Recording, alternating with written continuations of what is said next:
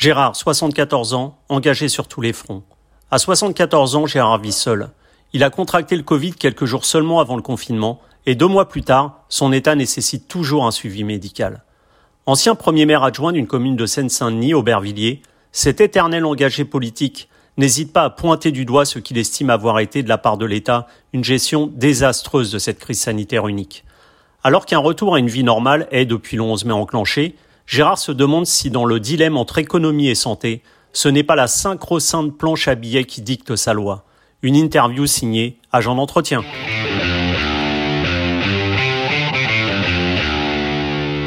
Bonjour Gérard. Bonjour. Donc, euh, je crois que vous avez été donc euh, contaminé par euh, par le Covid, visiblement en participant à, à l'organisation du premier tour des élections municipales. Est-ce qu'à posteriori, justement, vous pensez pas que le, gouvernement a pris un risque inconsidéré en maintenant ce premier tour de l'élection pour, en fait, dès le lendemain, déclarer un confinement général de la population? Oui, je crois que il y a, quelque chose de choquant finalement à voir décidé de la tenue de ces élections, alors même que le, même jour, on décidait de fermer les cafés, de fermer les restaurants, euh, que le confinement euh, généralisé était quasiment décidé pour le lendemain, c'est-à-dire que le gouvernement savait tout ça, alors que le président de la République et, le comité de scientifique, euh, quelques jours auparavant, euh, indiquaient que rien ne s'opposait à ce que les Français, et il ajoutait même, même les plus vulnérables, seront deux urnes. Et dans le même mouvement, Macron, dans une intervention télévisée, demandait aux seniors de plus de 70 ans de rester chez eux. On voit bien la, la contradiction. D'un côté, on dit vous allez être autorisé et même encouragé à vous déplacer aux urnes, et en même temps, on, demande aux personnes les plus fragiles ou jugées comme telles de, de rester chez eux. Je crois que c'est vraiment vraiment choquant parce que euh, ce gouvernement il savait que l'épidémie était en marche. Mmh. Tout laissait à croire qu'elle allait s'amplifier dans la semaine du second tour. Et malgré ça, le, le gouvernement, dans une espèce de, de, de, panique, décide de maintenir cette, euh, cette élection. Je crois qu'il est, pour répondre à votre question, évident qu'il a été pris un, un risque euh, inconsidéré. Et, et, ça, à un moment, et, et, ça aggrave quand même les choses, à un moment où tout le monde constatait euh, l'impossibilité de, de respecter les, les gestes barrières les plus, les plus nécessaires. On n'avait pas de test, on n'avait pas de gel hydroalcoolique.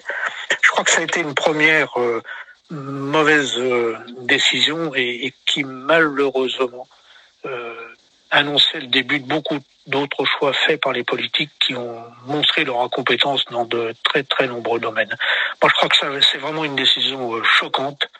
Et je dirais même, et je crois pas que c'est très fort, mais que certains morts sont sont des morts, sont des morts politiques. Moi, je crois qu'on peut le dire parce que, enfin, moi, j'ai un, un, ami, ancien collègue élu sur Aubervilliers, maire adjoint, qui est décédé le, le 1er mai, là, il y a quelques jours, et qui a l'évidence à, à, attraper le virus euh, le jour de la tenue de son bureau de vote. Donc, parler de mort politique, je crois que c'est pas euh, pas être excessif. Et, vous, euh, qu'est-ce qui vous a décidé justement à à participer à ce premier tour? C'est le, devoir citoyen parce que vous aviez eu, euh, vous aviez été adjoint au maire, mais vous n'avez pas eu peur euh, justement pour votre propre santé en, en, en y allant?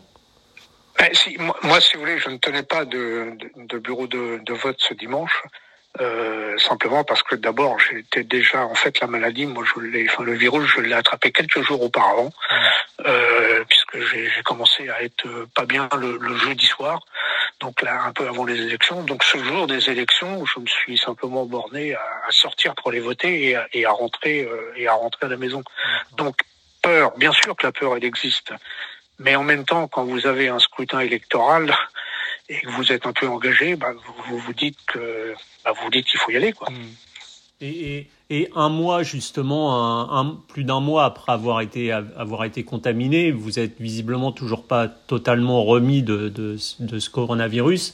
Euh, quand on est malade et qu'on voit justement chaque jour le nombre de morts comptabilisés à, la télévision sur les chaînes d'infos euh, en continu, c'est pas pas anxiogène ça justement? Ah si, ça, ça euh, anxiogène, anxiogène, ça l'est. Euh, euh, ça l'est parce que d'ailleurs on a du mal à on a du mal à comprendre ce, ce, ce déchaînement médiatique quotidien sur cette épidémie. On peut plus aujourd'hui ouvrir un journal. On ne peut plus euh, écouter une, une chaîne d'information sans avoir en permanence euh, écho de, de, de, de, la situation sanitaire. Je crois que c'est un, un, traitement médiatique complètement hallucinant et qui quelque part génère une espèce de espèce de peur, une espèce de, de, de, terreur. On, finit par avoir euh, par avoir effectivement peur. Je crois que la, télévision, elle nous, c'est pas nouveau ça quand même. Hein. Elle nous nettoie le cerveau, mais là pour le coup, elle le fait pas vraiment de de, très bonne de très bonne manière. Elle le fait pas de très bonne manière parce que ce, ce, gouvernement, on, le sait, il, maintenant, mais on le savait d'ailleurs un peu au début quand même. Hein, on l'a bien vu dans toutes les mesures prises. Il fait l'inverse de ce qu'il fallait faire. Et cette télévision, elle a tout couvert. Et, et elle s'est montrée en fait euh, totalement au, au service du, du, pouvoir, du pouvoir politique. Ce gouvernement, il n'a pas cessé de nous mentir. Et aucun, ou vraiment très très peu de journalistes n'ont eu le courage de dénoncer ces mensonges. Et les masques, on nous a dit, les masques ne servent à rien. En fait, parce qu'il n'y en avait pas. Mm. Et aucun journaliste ne nous l'a dit suffisamment fortement. Les tests sont inutiles. Là aussi, parce qu'on n'en avait pas. Mais on n'a pas eu beaucoup de journalistes qui se sont hasardés à commenter ça. Par contre, pour faire oublier tous ces mensonges, on nous enfonce tous les jours dans la calculette quotidienne des morts. On nous fait défiler des images des, des salles de, de, de réanimation. Vous savez que ouais, pour, pour les personnes qui sont touchées par le Covid, moi je, je l'ai vu, c'est bien sûr que c'est évidemment angoissant. C'est angoissant parce que vous voyez à travers les images que vous regardez dans la dans, dans, dans la télévision et, et tout ça c'est quand même un peu consternant quand même. Quand on aurait pu imaginer une télévision qui en fait contribue à un débat contradictoire qui est toujours nécessaire dans toutes les crises. Eh bien là, non. On avait une, une information euh, euh, linéaire, ouais. linéaire pour, pour tous les, journalistes. On l'aurait pu aussi imaginer sur un autre euh, aspect comme ça, mais d'avoir une télévision qui diffuse par exemple des programmes d'éducation pour les enfants confinés. Mmh. Il y en a eu un petit peu, certes, mais quand même pas énormément. Ou alors, encore profiter de la disponibilité un peu forcée des Français et avoir un développement d'émissions culturelles ou de films. Nous sortons un peu de la morosité ambiante. Je ne sais pas si vous avez eu l'occasion de, de, de, regarder. Moi, je suis pas très amateur de télévision, mais des quelques rares fois où je consulte le programme sur, sur la presse, mais il n'y avait rien dans, dans, les, dans les émissions, dans les films, il n'y avait rien vraiment de particulièrement, euh, particulièrement réjouissant. Quoi. Vous, Je crois que vous pensez qu'on peut dire que justement euh, la télévision, dans un certain sens, est un peu le, le nouvel opium du peuple, comme euh, comme euh, l'était, on le disait, la religion? Bah, moi, je crois qu'on peut, on peut, on peut le dire parce que on, on, a, on a eu là une télé qui depuis euh, pratiquement le, le depuis deux, deux, mois maintenant, mmh. presque plus de deux mois même. Hein, euh, je veux dire, il était sans cesse anxiogène. C'est un peu comme s'il fallait, euh, moi je le vis un peu comme s'il fallait nous empêcher de, de, penser en utilisant la peur. Mmh. Voilà, on, on, nous interdit, enfin on nous interdit. C'est une façon finalement de nous interdire de, de, de, de penser en, en en, en, mettant toujours en valeur euh, ouais, l'espèce de terreur de la mort. C'est une manière, oui. une manière générale, vous, vous l'évoquiez euh, largement, il y a eu plus d'un couac dans cette crise du, de, de, dans cette crise sanitaire. Alors les masques, on, on en parlait. En tant qu'ancien premier adjoint justement au maire d'Aubervilliers, quel est votre regard vous sur euh, sur la gestion, on va dire, d'ordre général de cette crise depuis le début? Donc le quoi qu'on en a parlé de, de, de, du maintien du premier tour des élections municipales jusqu'à jusqu'à ce déconfinement. Je crois que parler de, quoi que c'est vraiment très très gentil. Moi, je crois qu'on a on a on connaît une gestion de crise catastrophique, catastrophique. Alors certes, faut faut pas le cacher. Le, le Covid, c'est un virus dont on s'aperçoit qu'il a de multiples visages et que c'est pas euh, facile, à, il n'est pas facile à maîtriser. Tout est rempli d'incertitudes, mais je crois que cette incertitude, elle se transforme finalement en inquiétude parce que nous, très honnêtement, nous sommes dirigés par une bande d'incapables qui nous, qui nous mentent et ne cessent de se contredire en permanence. Le, président de la République intervient dans une émission télévisée. Le lendemain, il y a des ministres qui nous disent pas tout à fait bien sûr le contraire de ce qu'il dit, mais qui nous disent pas non plus tout à fait la même chose. Donc c'est de la contradiction en permanence. Je crois qu'on a manqué de tout, et surtout de l'essentiel. Pas de masque, pas de gel, pas de respirateur, des surbouses qui manquaient pour, pour les pour le, le corps médical, des salles de réanimation suroccupées. On a tout fait, tout fait de travers. Pourtant, euh, l'Italie pouvait nous servir de guide, malheureusement. Mm. On, on, voyait en Italie, ils avaient 10-15 jours d'avance sur nous dans l'épidémie, on voyait bien qu'elle se développait. Il n'y avait aucune raison pour qu'on n'ait pas le, le, même constat euh, en France. Il aurait fallu prendre d'autres décisions. On a tout fait à l'envers. Il aurait fallu tester, isoler les personnes euh, positives. Et au lieu de ça, bah, le gouvernement, il décide de quoi bah, Il décide d'un confinement généralisé. Et encore une fois, en s'appuyant sur la peur. Mm. Et, or, on sait très bien que le, le confinement, quand il est sur une trop longue période, bah, il, il, est, il, est, il finit par être intenable. On le voit bien maintenant. On n'est pas déconfiné, mais il y a déjà plein de gens qui sortent dans les rues parce que ils n'en, peuvent plus, quoi. En fait, ce, ce gouvernement, il n'a pas cessé de nous mentir. Il a pris son temps. Il a, il a été, il est allé de palabre en palabre sans jamais, jamais euh, décider des choses les, les plus essentielles. Puis il y a un élément aussi qu'il faut prendre, je trouve, en considération. Euh, pour moi qui suis élu, donc intéressé par la, politique, c'est que au-delà de, de l'incompétence qui est constatée, on a là aussi le résultat de dix ans de recul de la santé publique. Je crois que ça, c'est un élément aussi très fort. La santé aujourd'hui, c'est devenu une espèce de marchandise. Euh, la santé n'est plus dirigée par le corps médical, elle est dirigée par des comptables supérieurs qui, eux, sont guidés par la financiarisation d'un système.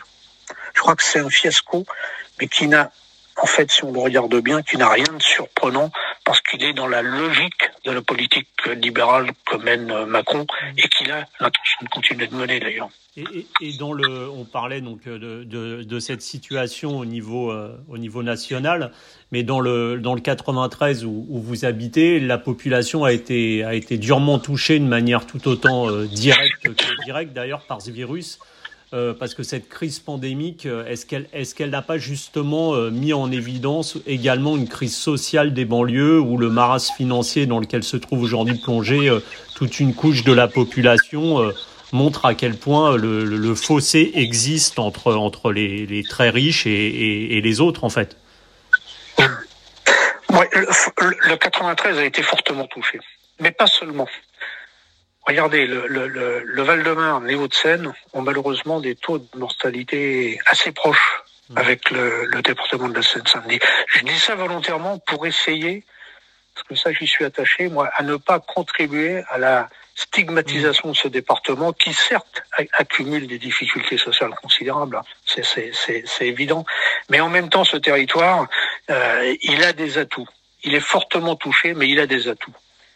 Et cela étant, je crois que le, alors je sais pas si on peut dire que le pire est à venir parce que le, le, le nombre de, de, de, morts, on est à, à plus de 800, 800 ou 820 morts, je crois, en hôpital sur la Seine Saint-Denis. Mais je crois que quelque part, ce qui va, presque le pire est à venir. Parce que derrière cette crise sanitaire se profile en même temps, et on est même en plein dedans, une crise sociale qui va être brutale et qui va être source de très grande violence, et notamment pour ceux qui n'ont rien. Moi, je mesure bien dans une ville comme Aubervilliers ce que ça veut dire. Vous savez qu'à Aubervilliers, nous avons 45% de la population qui a des revenus qui sont proches du seuil de pauvreté. C'est-à-dire des gens qui gagnent entre 900, qui ont des revenus entre 900 et 1000 euros maximum. Mmh. Pour eux, la situation économique là qui va qui va se développer, elle va être, elle va être, elle va être terrible. Je crois qu'il faut bien comprendre que face à cette, cette France des des, des, démunis, le risque de révolte, il est, il est vraiment très réel. Et en même temps, il est réel et il est incertain dans les débouchés, dans la mesure où, malheureusement, il n'existe pas de, ou, peu d'alternatives euh, des politiques. Mmh. Donc les, les, les, les banlieues vont rester à l'évidence sur le devant de l'actualité. Pour quel avenir? Là est la question. Euh, justement, vous vivez seul euh, et vous avez dû rester confiné euh, par obligation puisque vous étiez donc contaminé au Covid. Comment vous avez vécu cette cette période en vase clos? Bah, moi, je suis resté un peu plus de quatre semaines sans sortir. Je peux vous dire, c'est long, c'est très long. Alors, je vis seul, mais je, je vis seul, mais pas isolé. Et c'est ce qui me permet de traverser finalement cette période avec un peu moins de stress et, d'angoisse. Parce que le, confinement isolé, il est, redoutable et il est difficile à vivre. Être isolé quand on est face au Covid ou face à la maladie, d'ailleurs, de façon générale, hein, c'est parfois la peur qui domine parce qu'on n'a personne avec qui on peut en gros partager euh, ses, ses, angoisses. Et puis, quand on est isolé, il y a un, élément qu'il faut bien mesurer, c'est que il faut solliciter l'aide. Quand on est isolé, il faut aller demander l'aide. Et c'est pas aussi facile. C'est pas aussi facile qu'on ne le pense. Euh, quand on est seul, mais pas totalement, isolé parce qu'on a du lien social, eh ben, on n'est pas obligé de demander de l'aide. On n'est pas obligé d'appeler au secours. En fait, on est plutôt amené à, répondre aux nombreuses propositions d'entraide. Moi, je vois pour ce qui me, me concerne, quand mes amis, mes voisins, euh, copains ont, su que, que j'étais touché par par le Covid, mais je veux dire, ils m'ont tous, euh, j'avais cinq, six propositions par jour pour euh, savoir si on voulait qu'on m'amène le journal, le pain, aller faire des courses, est-ce que j'ai besoin de quelque chose? Donc, c'est pas tout à fait la même chose de vivre dans une situation d'isolement ou dans une situation de solitude. C'est pas, c'est pas du tout la même chose. Et, et moi, n'étant pas isolé, si vous voulez, j'ai pas vécu euh, cet enfermement qui est une forte, une sorte de, de privation de liberté quand même. Hein. Mmh. Je l'ai pas vécu de manière trop difficile, même si après, il faut bien le reconnaître, hein, au fil du temps et en fonction de l'évolution de, de, de, votre Covid, et, ben oui, j'ai eu comme tout le monde des moments d'angoisse et puis de perte de, de morale, hein, parce que quand vous, vous passez une après-midi tranquille, vous, vous mettez au lit le soir à 23 heures et puis d'un seul coup vous sentez la fièvre qui monte, euh, vous sortez de thermomètre, vous avez 39,5, euh, bah, les angoisses elles montent. Mmh. Et à 23h, 23h30, vous n'allez pas appeler votre voisin pour lui dire tiens j'ai 39,5. Donc euh, euh, voilà, donc les, les, les difficultés même quand on est seul et pas isolé, elles, elles, elles, existent, aussi. Et au-delà, au-delà justement d'une entraide qu'on a vu naître euh, entre, entre, entre les différentes euh, entre différentes personnes dans la population, les gens qui s'aidaient pour faire les courses, comme vous le disiez, qui réunissaient, euh, je sais pas moi, qui, qui s'occupait du voisin, qui était un peu perdu, un peu, qui s'était un peu perdu au fil du temps. On a vu un autre point positif de ce confinement, c'est que partout, on a l'impression que la nature a repris ses droits. Euh, d'après vous, c'est, c'est un élément dont on devrait, on devrait tirer des leçons euh, à, à posteriori? Ah oui. Alors la nature, elle a repris quelques droits. La question aujourd'hui, qui, la question, c'est de savoir si elle va les conserver ces droits. Mmh on est de ce point de vue un peu, moi je trouve, à la, à la, à la croisée des chemins. Il faudrait pouvoir tirer les leçons de cette période que nous, que nous sommes en train de traverser en se disant que si nous, nous agissons comme avant, rien ne va changer. Rien ne va changer. Sauf que les crises de toute nature, elles vont se multiplier et s'intensifier. Il faut aussi savoir que ça, ça nous questionne collectivement, mais aussi individuellement dans nos, dans nos modes de, dans nos modes de vie. Puis il y a une autre question essentielle dans ce, dans ce domaine qui touche à, à, à l'après, finalement. C'est est-ce qu'il faut faire confiance aux responsables du monde d'avant pour nous préparer le monde d'après mmh. Moi, pour ce qui me concerne, la réponse est clairement non. D'ailleurs, on le voit déjà. Et Macron, il est en train de, déjà, dans son dernier euh, passage à la télévision, on le montre bien, il est en train de tenter de nous convaincre, et il peut réussir, faut en être conscient, que nous sommes tous sur le même bateau qu'il va falloir travailler à la relance de l'économie, il va falloir accepter les sacrifices d'aujourd'hui pour récolter les bénéfices de demain. Ces logiques financières, elles vont plus que jamais nous conduire, euh, ils vont conduire à être le, le fossoyeur des services publics et à vouloir prolonger le modèle de société dans lequel nous sommes en train d'évoluer. La crise, elle, va donc, elle risque donc de s'approfondir. Mmh. Même si rien n'est écrit avance, je crois qu'on peut, on ne peut, de mon point de vue en tout cas, compter sur un mouvement citoyen en lien avec le mouvement social pour espérer travailler sur la nécessité d'un autre modèle euh, de, de, société. Ce que nous voulons de, de vivre, je crois, montre qu'il est possible de se reconnecter. Regardez comment le, la, la, est, est, vécu le rapport au commerce local, par exemple, qui avait été quelque peu abandonné. Comment est vécu euh, le, le, la nouvelle proximité avec les, les, les producteurs en circuit court Mmh. Cette période, elle a mis aussi en évidence que la voiture, bah, finalement, c'est peut-être pas un passage obligatoire.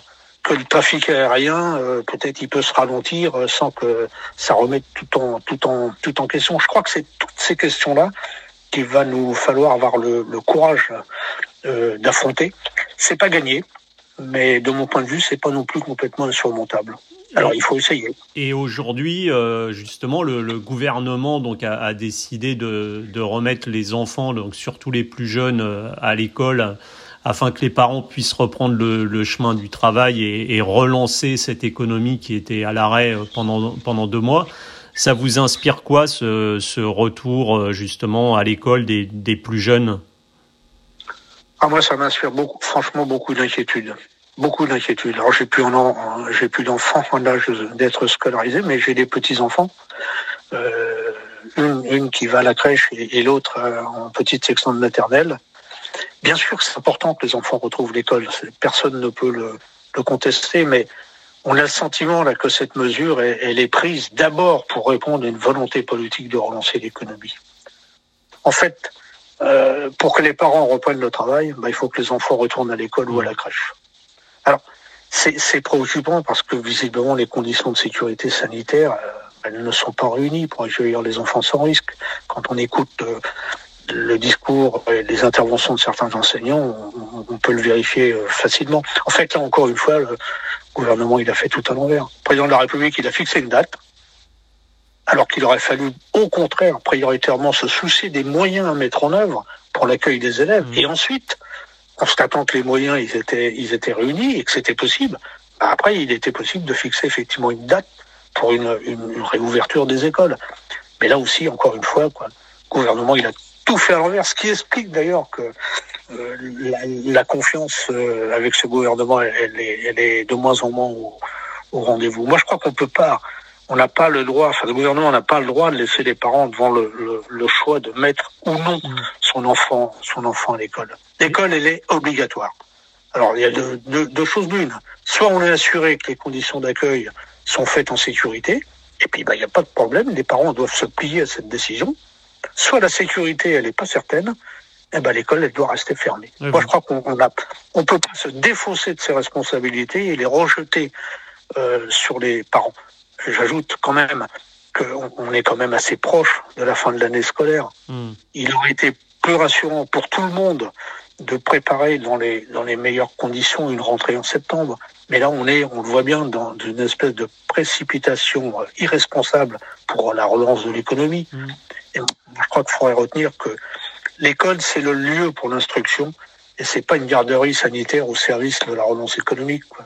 Vous pensez qu'on peut craindre ça, justement, que ça soit euh, l'économie au, au détriment de la santé?